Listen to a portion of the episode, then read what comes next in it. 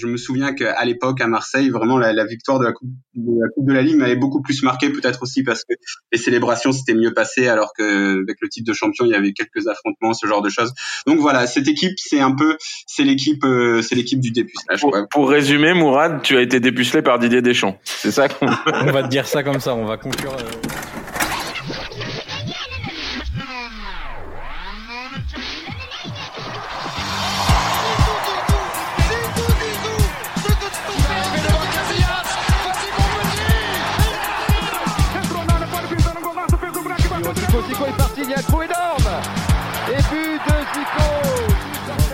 n'y a pas de vent, il fait frais, mais c'est une température idéale pour jouer au football. Eh ben, tous les dimanches, il y a 22 corneaux qui font ce qu'ils appellent du football. Oui, mon gars, du football, là, ce qui s'y passe sur ton. Bonjour à tous et bienvenue sur le 15e épisode de Soyez sympa, rejoué. Après quelques semaines d'absence, nous sommes de retour, plus affûtés que jamais. Nous allons revenir aujourd'hui sur l'un des matchs les plus prolifiques de l'histoire du championnat de France. Nous sommes le 8 novembre 2009 à Gerland, à Lyon donc, et l'Olympique lyonnais affronte l'Olympique de Marseille dans un pyrotechnique match nul. Mais avant de vous détailler le programme de cet épisode, petit tour de table avec autour de moi quatre chroniqueurs pour refaire le match. Il est le boss du studio de podcast Bababam et il jongle allègrement entre les histoires de crimes et les matchs de football. Sa présence sera donc indispensable lorsque l'on rejouera France-Bulgarie 1993. Bonjour Pierre Orlac. Bonjour Johan, peux-tu préciser que les histoires de crimes c'est en podcast et non dans la vraie vie Ouais, c'est une description de serial killer que tu as fait là, elle fait flipper. Hein. Vous l'avez déjà entendu. Vous l'avez déjà entendu, c'est le numéro 10 de Genside. Il est le sosie officiel de Martin Fourcade et ce n'est pas rien. Bonjour Yannick Mercieris. Bonjour. Euh, T'aurais pu aussi dire par rapport au match de ce soir, Fabrice Abriel, parce qu'on m'a souvent fait, on m'a fait des petits montages euh, fameux sur les internets. Donc euh, voilà. Bonsoir à tous. Bonjour à tous. Analyste vidéo et podcasteur, il se replonge avec gourmandise dans les matchs du passé dans cette période où malheureusement le football est à l'arrêt. Bonjour Florent Tognuti. Salut Johan, salut à tous. Journaliste pour le Football Club de Marseille, il est aussi l'auteur du livre Bielsa à l'OM, enquête sur une relation passionnelle aux éditions Amphora. Il s'est donc lui aussi plongé avec gourmandise dans une période où Gianelli Imbula, croyez-le ou non, était un grand espoir du football français. Bonjour Mourad Hartz. Salut Johan, et on peut même dire aussi que c'était un grand espoir du football belge, congolais, et il avait le choix entre trois différentes nationalités. Et révolutionner l'Inter aussi finalement. Il a choisi de, des choses plus terre à terre, quoi. Jouer le avec Et bien sûr, notre host éternel, il vient de fêter ses 34 ans. Et à l'inverse hein, des Tullio De Melo, Philippe Senderos et autres Zinedine Zidane qui, eux, ont raccroché à 34 ans, lui, il a bien décidé de continuer pour notre plus grand plaisir. Bonjour et bon anniversaire, Johan Crochet. Merci Yannick. On va Happy birthday to you. Merci les gars. je précise que physiquement, tu es plus proche de Senderos quand même. Ah oui, nettement. Que de Tolio Melo. Voilà. Oui. C'est pour euh, que les gens puissent s'imaginer, en plus de ta voix, le physique. Exactement. On va donc attaquer cet épisode avec un peu de, de contexte et de mise en perspective pour rappeler la situation autour de ce match entre l'OL et l'OM de la saison 2009-2010. Alors, au niveau du contexte, l'OL est deuxième du classement avec 23 points et il reçoit donc l'OM huitième du classement avec 18 points. 5 points d'écart entre les deux équipes et le leader cette saison-là, à ce moment-là de la saison, c'était Bordeaux. Et oui, Bordeaux qui était leader avec 25 points, mais qui venait d'être battu sur la pelouse de, de Lille dans l'après-midi. Et donc, l'OL potentiellement pouvait repasser devant Bordeaux et donc être en tête de Ligue 1. Je vous propose de, passer directement aux compositions d'équipe. On va commencer évidemment par Lyon en 4-3-3 avec deux absents de marque qui étaient donc sur le côté droit. Réveillère et Claire n'étaient pas là et donc le jeune Gassama était titularisé. Dans les buts, on avait donc Hugo Lloris, la défense complète donc Gassama, Chris Toulalan et Alice Sissoko. Au milieu de terrain, Makun Pjanic et Shellström et devant Govou Ederson, Lissandro. Flo, la première chose qui m'a étonné en, en revoyant le match, c'est la position d'Ederson.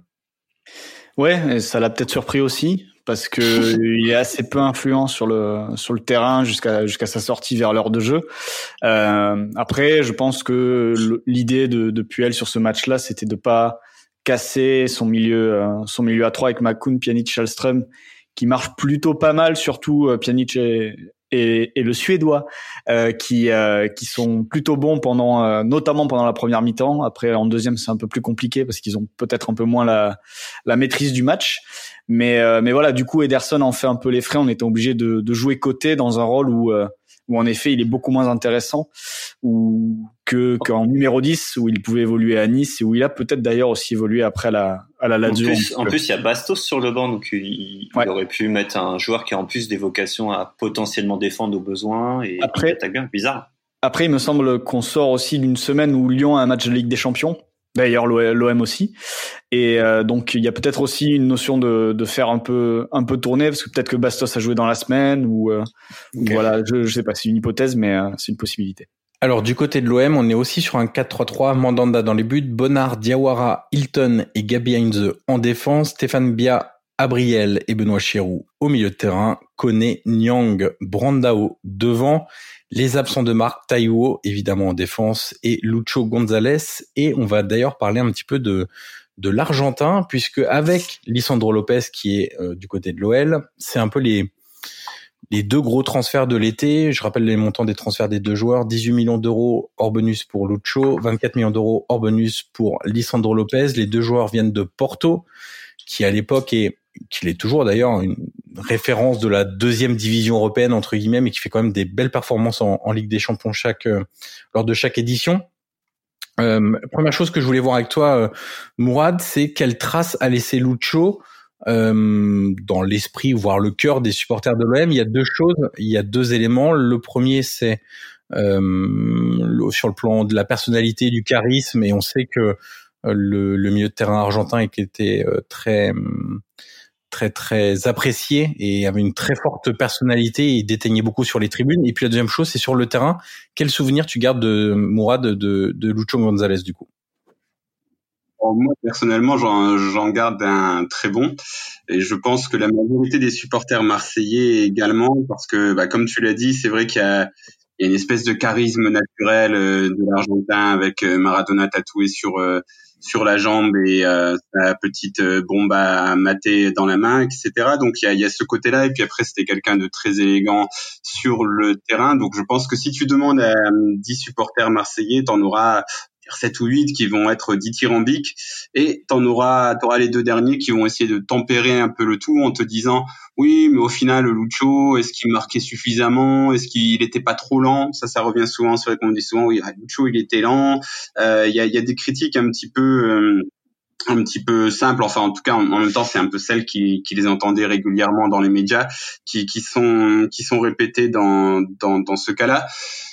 Donc, euh, donc voilà, je pense qu'il a tout de même laissé un, un, excellent, un excellent souvenir. Et puis, euh, son absence va beaucoup euh, pénaliser l'OM en première partie de saison parce que vraiment, on a l'impression que Didier Deschamps, il, il est arrivé à l'Olympique de Marseille avec dans l'idée de construire une défense, euh, une défense solide. Donc, il a recruté beaucoup de joueurs à vocation défensive, Souleymane Diawara, Gabi Enze, même quelqu'un comme Edouard Cissé, ce genre de mec. Et que devant, c'était un petit peu bon bah Lucho, il va faire des passes rapidement, très euh, dès qu'il a le ballon, passe direct pour euh, pour aller chercher dans la profondeur. Et euh, en revoyant ce match, ça m'a un peu marqué. En première période, j'ai l'impression que c'était la seule idée de jeu qu'avaient un peu les Marseillais. C'est dès qu'on a le ballon, on essaye de trouver la profondeur et bah, ça marchait ça marchait pas toujours super bien quand c'est Fabrice Abriel à la passe même s'il fait tout de même un, une bonne première doucement avec Fabrice Abriel doucement avec Fabrice Abriel il a le droit aussi on a le droit d'avoir des joueurs random. Mais c'est vrai que pour rebondir sur ce que tu dis sur Lucho, Lucho, c'est vrai que c'est un, c'est un symbole parce que il a effectivement une dégaine, euh, parce qu'il vient de, de Porto, on l'a dit, qui coûte certes, c'est le transfert le plus cher de, de l'OM cet été-là. L'OM euh, va tenter de, de gagner le titre et va même réussir, spoiler, cette année-là, alors qu'ils ont fini deuxième l'année d'avant. Et donc, quand il recrute Lucho, tout le monde s'attend à ce que ce soit peut-être un joueur ultra offensif, hyper décisif avec des stats, mais Lucho, c'est pas un homme de stats. C'est une espèce de 6, 8, voire 10 un peu à l'ancienne. Et on a du mal à, je pense, à quantifier son, à quantifier son, son style. Euh, et je trouve en plus que c'est pas c'est c'est très bizarre ce que je veux dire, mais j'ai l'impression que c'est un footballeur qui s'adresse aux vrais fans de foot. C'est pas un footballeur qui est abordable. Quelqu'un qui s'intéresse de loin au football, il va pas comprendre à quel point Lucho est indispensable. Et il n'y a pas encore la stat, je pense, pour euh, pour expliquer à quel point il est important dans, dans une organisation de jeu. Je crois que c'est un truc, euh, Flo, tu me diras si, si c'est ça ou pas, mais il y a une stat qui s'appelle le packing, je crois, qui permet un peu de, de, de dire combien d'adversaires on a éliminé en, en avec un ballon, en faisant une passe, c'est ça je, Oui, c'est ça, ouais. Non, mais c'est ça, c'est bien résumé, ouais. Voilà, donc c'est c'est tout con, mais de savoir que avec une passe, j'ai éliminé quatre adversaires, qui après a permis à un ailier de faire un centre pour marquer, bah ça compte pas comme une passe D, mais en fait c'est ça qui fait le but. Et Lucho, c'était un homme euh, comme ça. Et d'ailleurs, ce qui est marrant, ouais, ce qui est marrant, c'est qu'il a, il a, il a, il a juste, euh, il, vient de dire Lucho, enfin il a, il a dit il y a pas longtemps que euh, que c'est vraiment Deschamps qui le souhaite et qui le fait venir à l'OM lors de l'intersaison et que euh, tu parlais des, des, gros recrutements en défense Morad et que Heinze vient aussi euh, et recruté aussi parce que argentin et parce que voilà donc on avait vraiment ciblé on va avoir une star et on va faire en sorte que cette star nous permette d'être champion. Et puis souvenez-vous ces célébrations de but elles étaient incroyables là en mode commandant là face à t'imagines face à la à la tribune marseillaise en feu, etc. C'est, c'est des souvenirs. Moi, qui suis pas supporter de l'OM, tout le monde le sait, c'est quand même des énormes souvenirs. Je me rappelle que c'était un joueur que j'adorais regarder, alors que c'était euh, clairement pas mon club de cœur. Allez, du côté de, de l'OL, Flo, quel souvenir tu gardes de, de Lisandro Lopez, qui était lui aussi argentin, lui aussi la Grinta, qui était pour le coup peut-être plus décisif dans les performances au long ah cours durant toute sa durant tout son passage à l'OL que pouvait l'être euh, Lucho à, à l'OM. Quel souvenir tu gardes du coup de de, de l'attaquant argentin à, à Lyon? Euh, pour moi, j'en garde un, un, très bon souvenir. Je crois que les supporters lyonnais aussi. Euh, je pense que c'est un joueur qui qui peut laisser euh, à certains euh, la trace d'une d'une légende au club à Lyon, alors que il est aussi le symbole de la première période où l'OL ne gagne plus vraiment, puisqu'ils ne sont ils ne seront pas champions avec lui. Ils ne vont gagner qu'une Coupe de France en 2012, il me semble, avec avec Rémi Garde à la tête de l'équipe. Mais euh, Lisandro, ça a été un joueur euh, assez euh, irréprochable et surtout marquant à chaque fois qu'il était sur le terrain et qui marquait aussi. C'est quand même un mec qui a dépassé les 25 buts, euh, toutes compétitions confondues, quasiment à deux reprises. Il a fait en 2009-2010 et 2011-2012.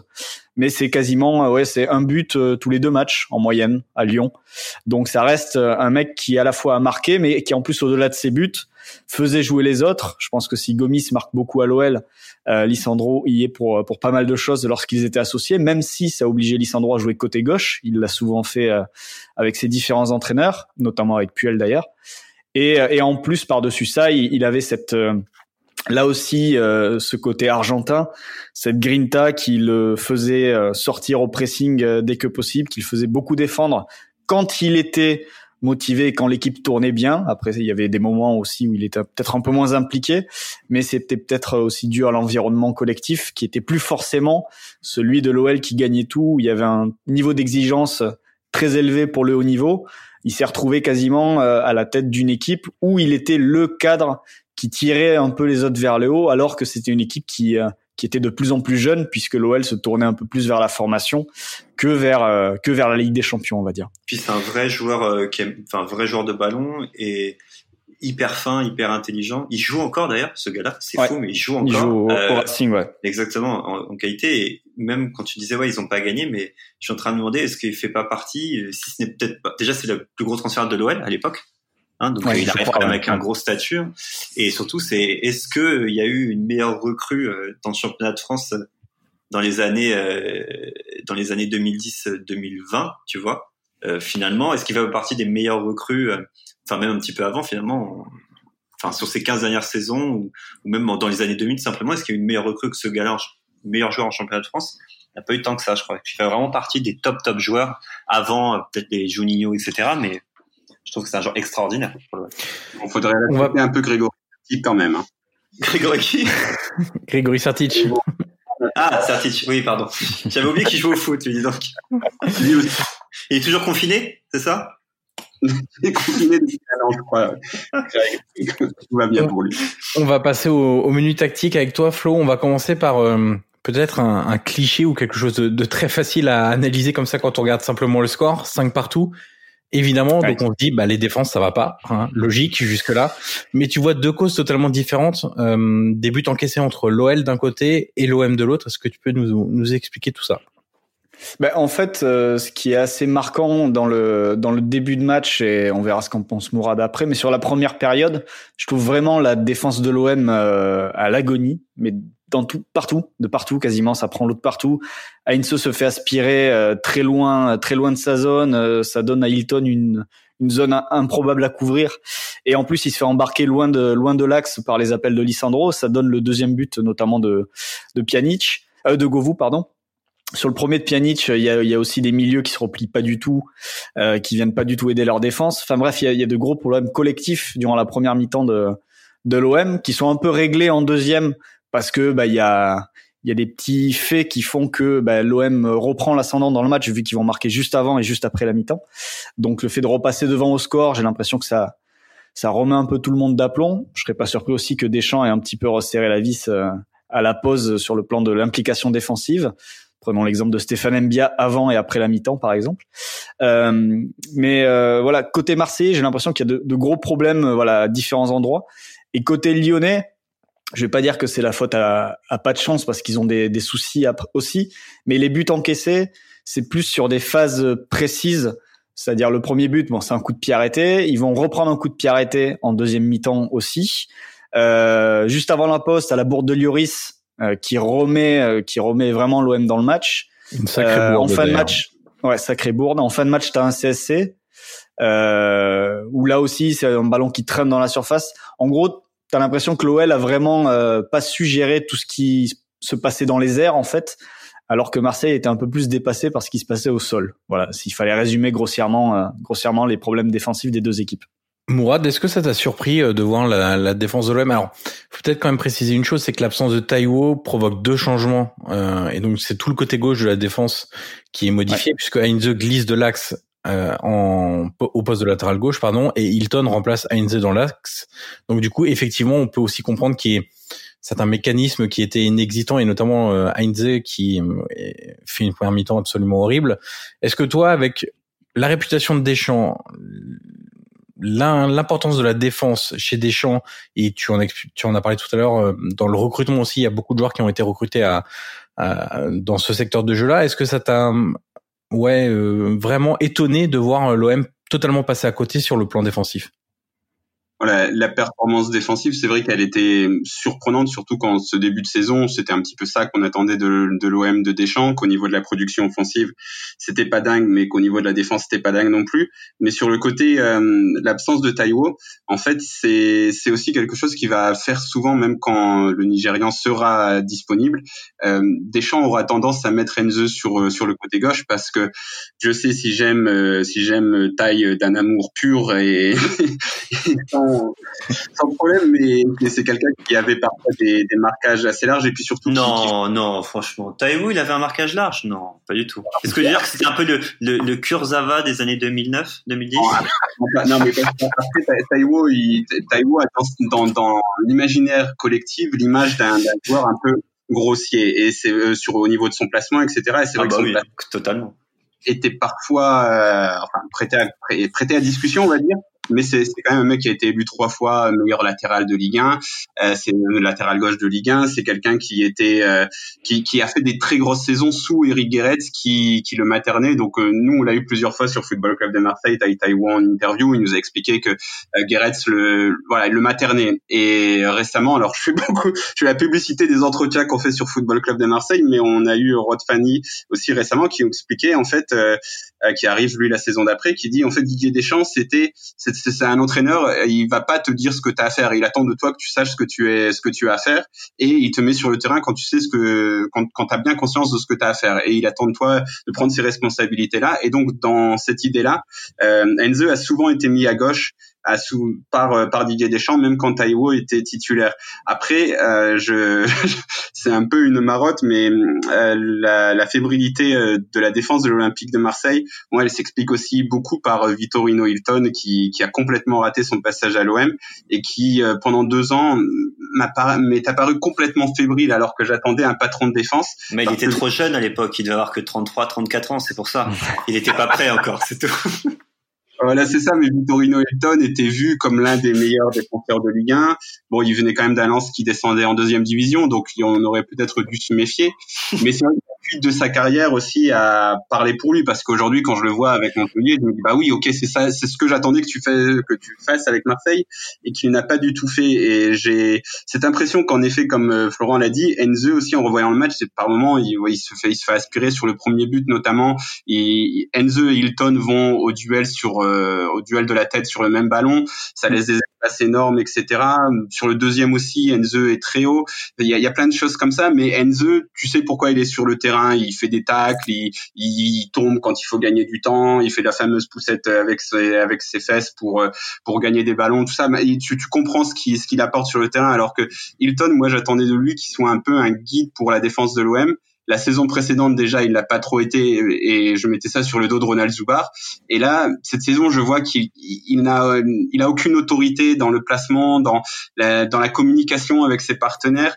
Et c'est très surprenant en fait de voir à quel point Hilton a foiré son passage marseillais parce qu'en effet, pour l'avoir beaucoup vu après avec Montpellier, c'est un défenseur tout à fait honnête, mais euh, voilà, c'était pas. Bref, l'organisation défensive de Deschamps était pas encore en place et elle va vraiment être trouvée en janvier, euh, en janvier de cette saison-là, quand Mbia va reculer en défense centrale avec Jawara et Enze souvent à gauche aussi d'ailleurs et Bonnard, ouais. euh, personne d'autre. Après, après, ils perdent quasiment plus aucun match. Je, je crois qu'ils perdent un, un, ou deux matchs, mais à partir de février, c'est une machine. Mais au global, sur la saison, c'est la deuxième meilleure défense du championnat quand même. Hein. Donc il euh, y, a des il y a des largesses aussi parce qu'en face c'est c'est un Lyon euh, impressionnant et, euh, et voilà. D'ailleurs la, la, la, meilleure défense de la saison, Johan, tu te souviens qui c'est?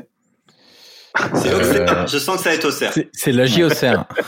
voilà. ouais, voilà. C'est la JOCR, exactement. Merci de, ça me permet de citer la JOCR. J'avais pas prévu de, de l'insérer dans ce podcast-là, mais quel menteur. Je te l'ai amené sur un plateau. La série continue en, en glissant la JOCR dans tous les épisodes de Soyez sympa, rejouer, magnifique. Merci Pierre en pour cette... En, toujours en ayant fait zéro épisode sur la JOCR. Exactement, merci Pierre pour cette immense perche pour le coup. Euh, Flo, hein, on, Mourad parlait de, de Marotte tout à l'heure, un des trucs qu'on relève euh, régulièrement dans, dans nos épisodes, vu qu'on regarde des matchs euh, qui remontent à 10, 15, 20, 25 ans, c'est combien le poste de gardien de but a changé. Et sur ce match-là, Hugo Lloris et Steve Mandanda nous font une espèce de masterclass de jeu long, totalement, euh, je vais pas dire raté, mais imprécis en tout cas, et, et peu porteur de, de, de, de qualité de jeu en tout cas. Euh, vraiment, ça veut dire raté. Imprécis et peu porteur de qualité, ça veut dire raté. Ouais, voilà, c'est ça. N'aie pas peur de te fâcher avec euh, Hugo et Steve. Dis-leur qu'ils ont été nuls. Ouais, on a on a quand même pas mal de, de relances en touche, des dégagements à l'emporte-pièce, alors qu'il y a des solutions courtes. C'est vraiment très étrange. Ouais, mais ce sont des ce sont des dégagements. Euh, ouais. Point. C'est-à-dire que on ne cherche pas à construire depuis le gardien. Euh, on est vraiment dans une optique euh, de construction. Euh, ouais, très old school. Alors bon, euh, à cette époque-là, il y a le le fait de repartir par le gardien. Le, le, le Barça de Guardiola a une année puisqu'il arrive en 2008-2009. Donc euh, on, on, aurait pu se dire que ça, ça a déjà infusé dans d'autres clubs, mais là c'est pas le cas. Pour le coup, c'est vrai que sur ce match-là, on est vraiment dans une euh, disposition euh, à l'ancienne au niveau des dégagements de, de gardiens, c'est-à-dire que Lloris Mandanda envoie des ballons bah, soit sur la tête de Brandao pour Mandanda, pour le coup, ça faisait une cible quand même assez assez imposante. Euh, côté lyonnais, bon, euh, ça, ça, ça, dégageait. Et ensuite, on avait vraiment deux blocs qui étaient très compacts au milieu, avec une, une vraie guerre entre les, les deux milieux de terrain, justement, les, les, les, deux trios qui s'opposaient pour essayer de gratter le deuxième ballon et, et d'installer ensuite une possession. Mais c'est vrai que revoir Lloris et Mandanda euh, multiplier ces dégagements, alors que depuis, même si euh, ce sont pas deux joueurs au pied exceptionnels, mais Mandanda avec une saison par exemple avec Bielsa où il a dû forcément énormément améliorer ce jeu au pied. Euh, Lloris, au gré de quand même de son évolution à Tottenham, a, a lui aussi dû apprendre pardon à, à varier ça. Donc euh, on voit quand même le chemin qu'ils ont parcouru en, en une dizaine d'années sur ce sur ce plan-là. Ce soir-là, on a assisté à la fameuse stratégie du gagne-terrain très cher à, Jean-Michel Larquet au, au, commentaire. Euh, deuxième chose qui t'a marqué, Flo, également, c'est euh, le manque de quoi? De, de vis, on va dire ça comme ça, des milieux de terrain notamment, où des, des ah actions clés auraient pu être stoppées par des fautes. En gros, il manquait un Thiago Motta de, de chaque côté dans cette équipe, dans ces équipes. Ouais, c'est c'est assez marquant. C'est c'est la faute tactique. qui elle aussi c'est vraiment est vraiment devenu quelque chose d'institutionnalisé on va dire au fil des, des années c'est vrai que sur ce match-là, il y a plusieurs actions. Je pense notamment aux deux premiers buts de, de Lyon. Euh, le, le, but de Pjanic avec la volée, je me dis que bon, s'il y a un milieu un peu vicieux, euh, il lui accroche le maillot au moment où il part ou des choses comme ça, il y a, y a pas d'action. La plus flagrante, c'est quand Govou fait 50 mètres, euh, traverse le milieu de terrain sans être absolument approché par un milieu adverse où là normalement aujourd'hui si tu as un Casemiro sur le terrain bah il, y a plus de Govou. il va lui couper il va lui couper la route tranquillement et il va peut-être lui taper dans la main le relever mais euh, il y a plus d'action derrière et c'est vrai que sur ce match-là et même de l'autre côté côté Marseillais quand Cherou prend la balle et peut avancer un peu tranquillement à 30 mètres il y a aucun milieu à proximité pour euh, pour pour s'occuper de lui ou pour revenir ne serait-ce que le gêner alors qu'il il déclenche pas non plus très très rapidement euh, donc voilà, ouais, il y a, y a, quelques actions comme ça euh, dans ce match où tu te dis hein, aujourd'hui les milieux euh, auraient été moins permissifs, je pense, et auraient quitte à, auraient peut-être risqué de prendre un avertissement, mais mais je pense qu'ils auraient fait la faute. D'ailleurs, ce qui est assez marquant, c'est qu'à la 64e minute, je crois, de tête, il y a y a un contre qui part pour l'OM. il me semble que vu le match, c'est une balle de 4-2 et euh, et, et, et pardon, fait une faute, euh, fait une faute, je ne sais plus sur qui. Je crois que c'est un joueur qui, qui ressort le ballon balle au pied. Schallström l'attrape et, euh, et Dugarry, euh, qui est au commentaire sur ce match, euh, dit ah ben ça, moi je dirais, je vous dirais que c'est une faute utile.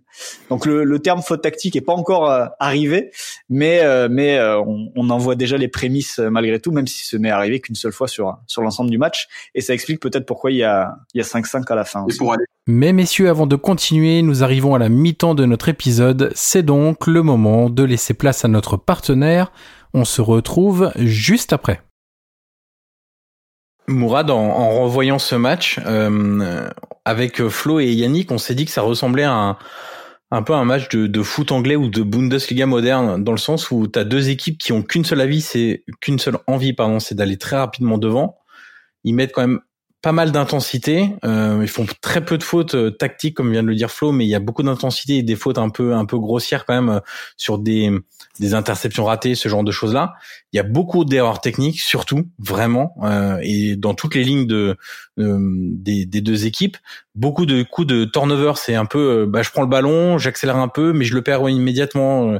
L'autre équipe prend le ballon, accélère et le perd immédiatement. Est-ce que tu as eu aussi cette impression de d'énormes déchets techniques et de de, beaucoup d'intensité qui au final fait un match très spectaculaire, mais quand même techniquement c'est quand même très très léger ce match. Mmh, ouais, alors juste un petit truc parce que je voulais préciser parce que ce que Florent disait c'est très intéressant parce qu'en seconde partie de saison aussi euh, l'OM va trouver son équilibre avec Edouard Cissé euh, en point de base du milieu de terrain. On parlera beaucoup de ce triangle Diawara, Mbia, Cissé qui ne va pas perdre de match pendant je ne sais pas combien de temps et Edouard Cissé à cette époque-là était plus le genre de milieu de terrain qui faisait ces petits fautes, ces petites fautes tactiques qui sont utiles à une équipe.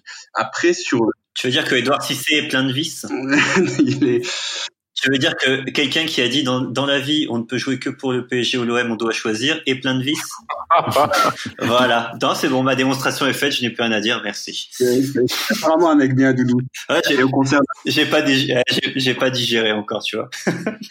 ah là, vous ce qu'il n'a pas digéré, c'est qu'il a mieux réussi à Marseille. C'est surtout ça qu'il n'a pas digéré. Ah, c'est clair. Mais après, comme Heinz. Comme Sur le match, c'est vrai que Johan, je suis d'accord sur le côté euh, beaucoup d'erreurs techniques et euh, par contre, j'ai trouvé que ça, que ça allait pas très vite vers l'avant.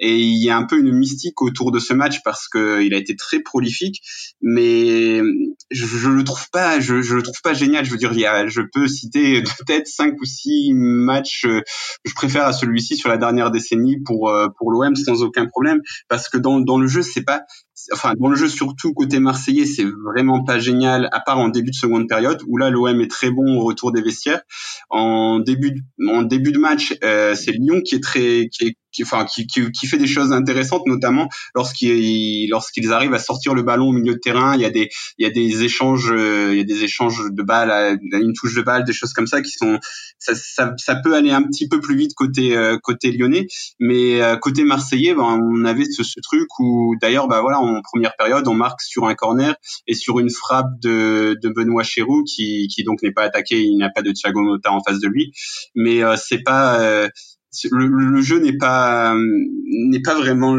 enfin voilà il y a je te rejoins là-dessus genre c'est quand on a dit Bundesliga etc moi je, je suis pas trop d'accord parce que ces matchs là euh, de Bundes comme on dit etc c'est ils sont pas énormément de fautes tactiques ils font pas c'est juste un état d'esprit où ils, ils, préfèrent marquer plus de buts que l'adversaire. Donc certes ça veut dire que la défense est un peu mise au second plan. Dans ce match là c'est juste qu'ils font plein de conneries tout simplement. C'est pas, ils ont pas envie de marquer plus de buts que l'adversaire, c'est que les buts ils leur tombent un peu euh, dans la main. Enfin, tu vois, tout cuit. Les Yoris fait tellement de boulettes dans ce match que franchement, que l'OM ne marque pas 5 buts dans ce match, ça aurait été une faute vraiment professionnelle. Donc c'est juste que c'est un match. Je suis d'accord avec toi, Mourad. C'est pas un grand match de foot. Hein. C'est dans dans l'émotion certainement parce que c'est incroyable ce qui se passe mais tactiquement, techniquement, euh, il n'y a pas grand-chose à ressortir euh, parce qu'il n'y a pas de, je trouve, il n'y a pas énormément de valeur euh, footballistique. Alors Yannick, c'est un match à, à 10 buts marqués. Euh, c'est arrivé qu'une seule fois, euh, c'est arrivé qu'une seule fois pardon durant ce siècle. Et il fallait remonter à 1982 pour trouver la trace d'un match plus prolifique entre saint et Metz. Il y avait 7-2 je crois de mémoire. Non, 9-2. 9-2. 9-2, c'est ça. Et ce match-là, en fait, c'est le, c'est la dernière journée, parce que ça me disait quelque chose, du coup, j'ai regardé un peu. Et euh, c'est la dernière journée de, du championnat, donc de 82. Et t'as Monaco et euh, la SSE qui sont à un point d'écart. Sauf que saint pour euh, potentiellement garder son titre de champion, ils doivent marquer, ils doivent gagner par 6 buts d'écart pour passer devant Monaco à la différence de but. Et là, vous allez me dire, mais on s'en fout parce que si Monaco fait match nul euh, et que saint gagne, bah, saint prend un point de plus. Sauf que non, à l'époque, c'est la victoire à deux points. Donc, si Monaco fait match nul, ils sont à 54, et si la SSE gagne, ils sont à 54 aussi. du coup, c'est la différence de but qui fait la diff. Et du coup, saint gagne euh, 9-2, et Monaco gagne 1-0. Donc finalement, Monaco est quand même champion, mais pendant soit pendant euh, saint arrive à mener 6-0 à la 58e minute. Et du coup, pendant 4 minutes, avant que Monaco euh, marque à la 62e de son côté, ils sont champions. Donc t'imagines à l'époque comment ça devait être ouf à distance. Il n'y avait pas encore le multiplex et le petit... Euh, ouais, c'est ça. Imagine la petite musique du multiplex. Ah je pense que ça devait être euh, incroyable. Et c'est et du coup, quand on a reparlé de ce match-là et qu'il y a eu ce score-là, moi j'avais en souvenir ce, cette anecdote-là où finalement ils sont obligés de mettre une tartine à, à je sais plus à Metz. À Metz. Mais voilà. Mais finalement, Monaco est champion pour voilà sur ce match-là. Alors pour revenir euh, à ce OL OM, un truc un peu hors terrain qu'on a évidemment tous remarqué en revoyant le match, c'est le ah sponsor maillot de l'Olympique ah Lyonnais ce soir-là, ah évidemment, euh, qui est euh, alors je, je, je donne, hein, c'est sur trois lignes, Cool Chain, nouvel album dans les bacs. Alors pourquoi Cool Chain dans les, Non mais dans les bacs, qui dit dans les bacs On est en 2009, plus personne ne dit dans les bacs. Si, à l'époque on disait encore dans les bacs, Yannick. Bien sûr que si. Euh, alors pourquoi euh, l'un des deux membres du groupe NTM se retrouve sur le maillot de l'Olympique Lyonnais? La raison, elle est toute simple. C'est que Lyon, quelques mois avant, avait signé un contrat avec BetClick. Vous savez, maintenant, vous avez en tête les maillots BetClick de l'OL du début des années 2010. Sauf que l'ouverture du marché des jeux en France était programmé pour le 1er juin 2010. Ça veut dire que pendant quelques mois, l'Olympique lyonnais n'avait pas le droit d'afficher BetClick sur son maillot. Résultat, l'OL a fait, a tenté d'avoir des sponsors maillots au match, entre guillemets. Et donc, pour ce choc face à l'OM, on avait donc droit à Cool Chain qui sortait un nouvel album euh, sur le sponsor, euh, sur le maillot pardon de l'Olympique Lyonnais. Et c'est vrai que honnêtement, quand on a revu le match, moi c'est un des premiers trucs qui m'a sauté aux yeux, c'est me dire mais qu'est-ce que c'est que ce sponsor maillot? Non, t'as dit ce sponsor tout pourri. non, pas forcément. non, mais la question c'est Cool Chain quoi. Cool Chain c'est c'est plutôt euh, ça représente pas trop l'OM quoi. Ils s'en foutaient, hein, franchement, c'est pas ça à l'époque. Hein.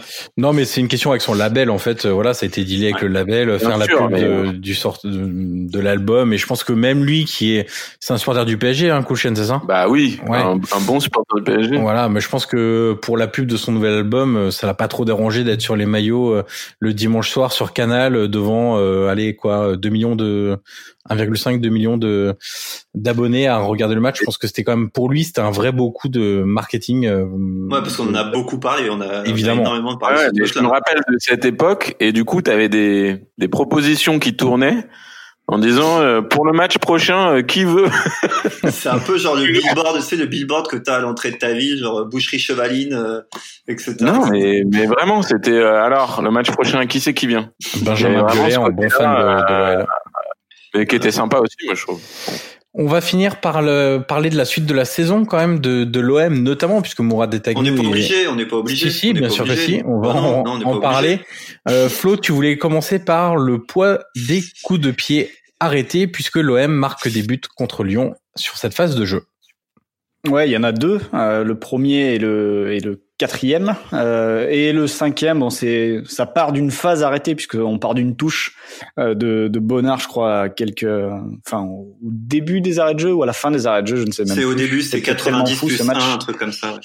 Mais euh, mais du coup, ouais, les coups de pied arrêtés qui ont quand même beaucoup pesé dans la saison dans la saison de l'OM et dans leur succès parce que je crois qu'ils inscrivent 26 buts sur coup de pied arrêté sur l'ensemble de la saison.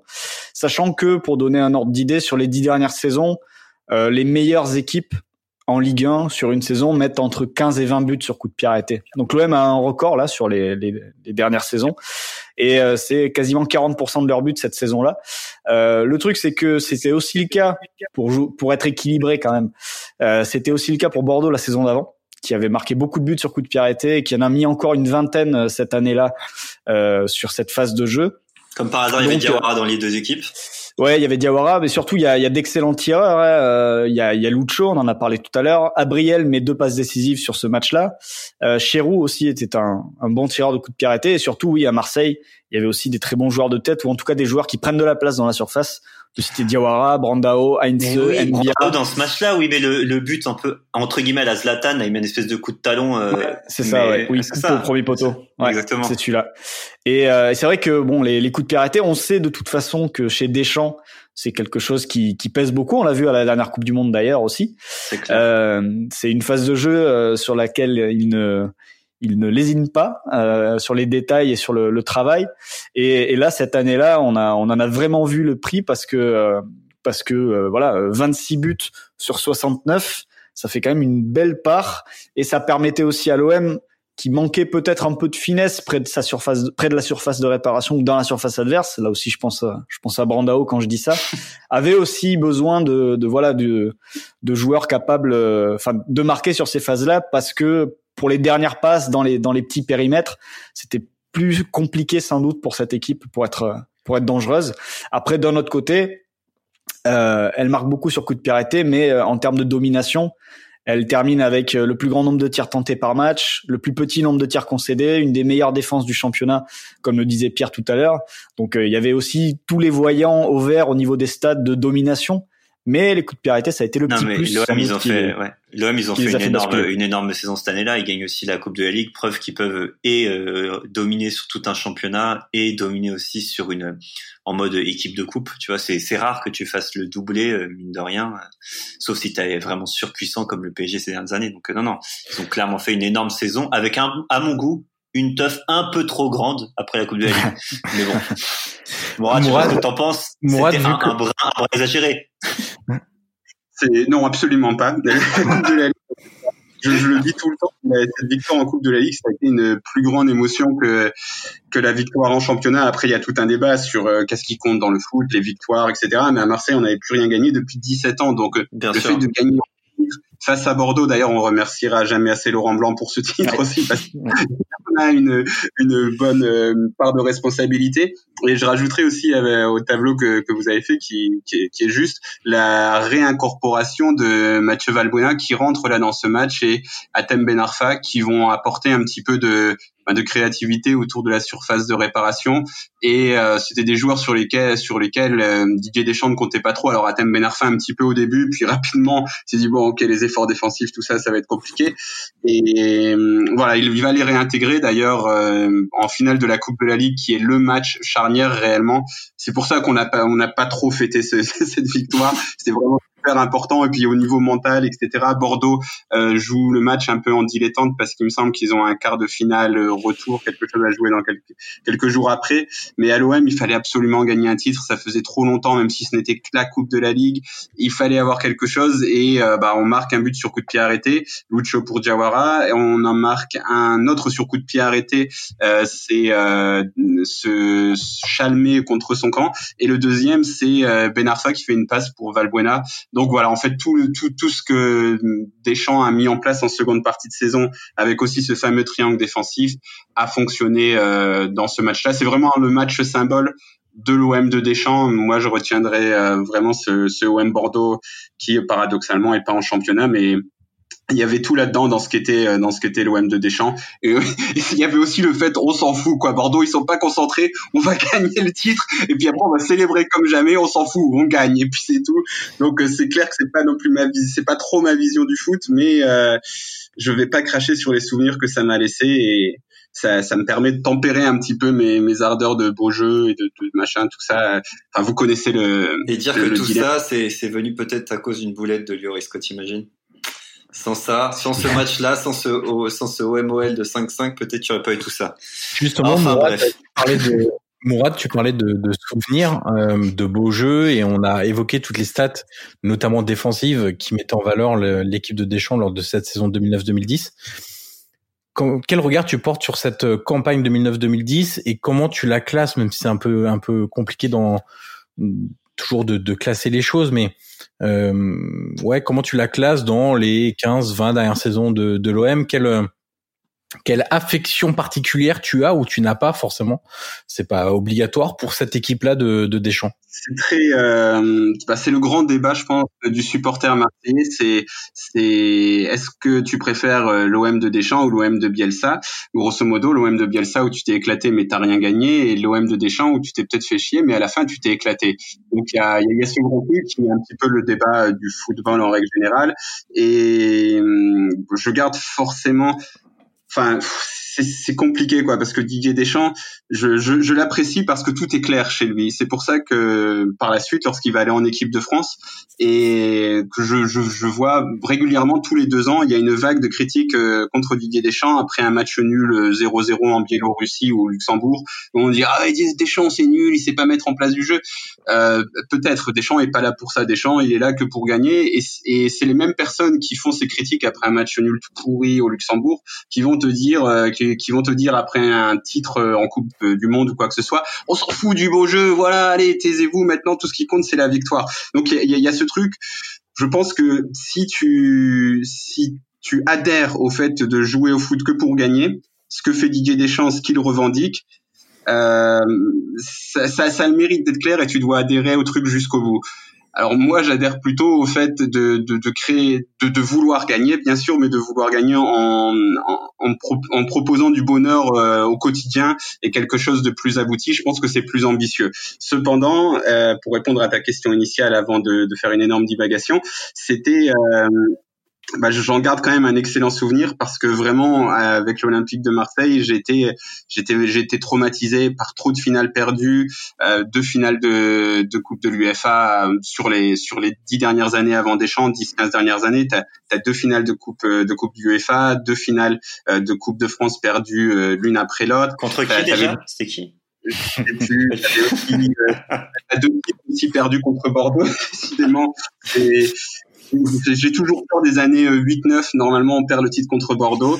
Et en fait, t'avais trop de traumatisme, donc euh, de, de traumatisme. Donc, euh, en fait, cette équipe, elle a un peu, elle a ce côté un peu dépucelage, quoi. Donc, il y a, c'était peut-être pas beau, c'était peut-être pas toujours beau, mais à la fin, tu as perdu ton pucelage et c'est de ça dont tu te souviens. Et vraiment, encore une fois, c'est pour ça que je me souviens beaucoup plus de la finale de la Coupe de la Ligue. C'était un symbole beaucoup plus fort pour moi, quelque part, que que le championnat où avec le recul maintenant, l'histoire, etc., le truc, machin, le titre, on se souvient beaucoup plus de ça, alors que vraiment, c'est, je me souviens qu'à l'époque à Marseille, vraiment la, la victoire de la coupe de la Coupe de la Ligue m'avait beaucoup plus marqué, peut-être aussi parce que les célébrations s'étaient mieux passées, alors que avec le titre de champion, il y avait quelques affrontements, ce genre de choses.